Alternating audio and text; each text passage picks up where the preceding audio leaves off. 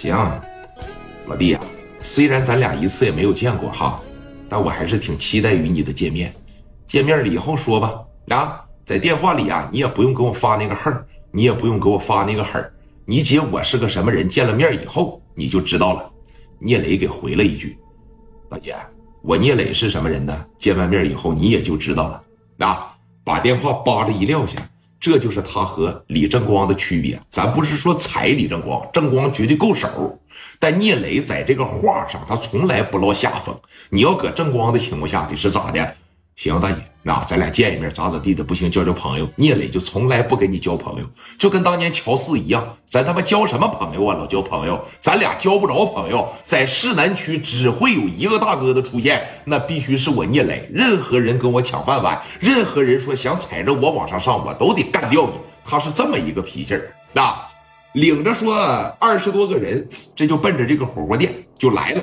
来到了火锅店，开了一个比较大的包房，二十来号兄弟这就压人落座了。为了保险起见，那在隔壁房间里边预备了五杆五连发，整了二十多把砍刀。咱别跟上回一样，一场谈判谈个不欢而散，完事了以后给我一顿打，那我的面子真的是没有了。聂磊现在身上啊就香不劲的，每天出来就已经养成这个喷香水的习惯了。啊，说你看哥几个说着说着门啊，这一打开。杨九妹进来了，这是聂磊第一次见到杨九妹后边领着八九个，每一个长得都五大三粗，其中有两个手上都有命案，你记得吧？杨九妹在市南混了这么长时间，聂磊属于后起之秀，能有刘毅这样的兄弟啊就不错了。人家杨九妹在这混了十来年，专门找什么人跟着他呀？两劳人员。听着谁说打仗挺狠，给谁干销户了进去了，他这边使使劲花点钱把人保出来，完事了以后跟着他混社会。说杨九妹是怎么发的财啊？主要是带小姐发的财，手里边那好几十个小姐啊，可以说是日进斗金了。一进来，杨九妹就是标准富婆级别的，哎，长得呢不胖，特别的瘦，就有点劳荣枝那个感觉。大家伙知道了吧？一瞅这个女人就是一副蛇蝎心肠。聂磊当时瞅着这女人，绝对不能小看她，太不简单了。你想想，领着一大帮老爷们匍匐在他的脚下，哪一个见了都得喊一声“九大姐”，那是啥概念呢？啊，这一进来，在这盯着聂磊好半天，盯了得十多秒钟的时间。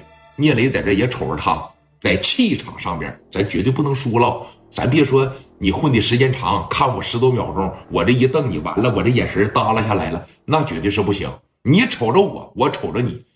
杨九妹啊，当时这一乐，哼，老弟呀，这果真是一表人才呀！啊，来吧，握握手吧，把手这一伸出来。磊哥当时一瞅他，行，没有问题。那一站起来，这边往前这一伸，杨九妹也往前一伸，俩人趴着就握上了。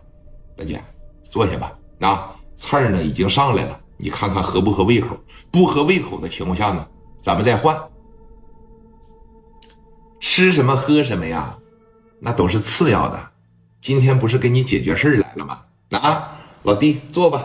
给你介绍一下子，我几个不中用的老弟啊，叫磊哥。后边那八九个很明显不服聂磊，但是不可否认的一点是啥呀？